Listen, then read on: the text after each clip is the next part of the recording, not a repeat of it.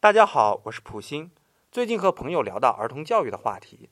现在社会上的教育理念和相关机构丰富多样，有从蒙镇时期就倡导读诵经典的国学教育，有从小培养孩子识字能力和各种特长的早教班，也有倡导保持儿童天真天性、自然成长的无为式教育。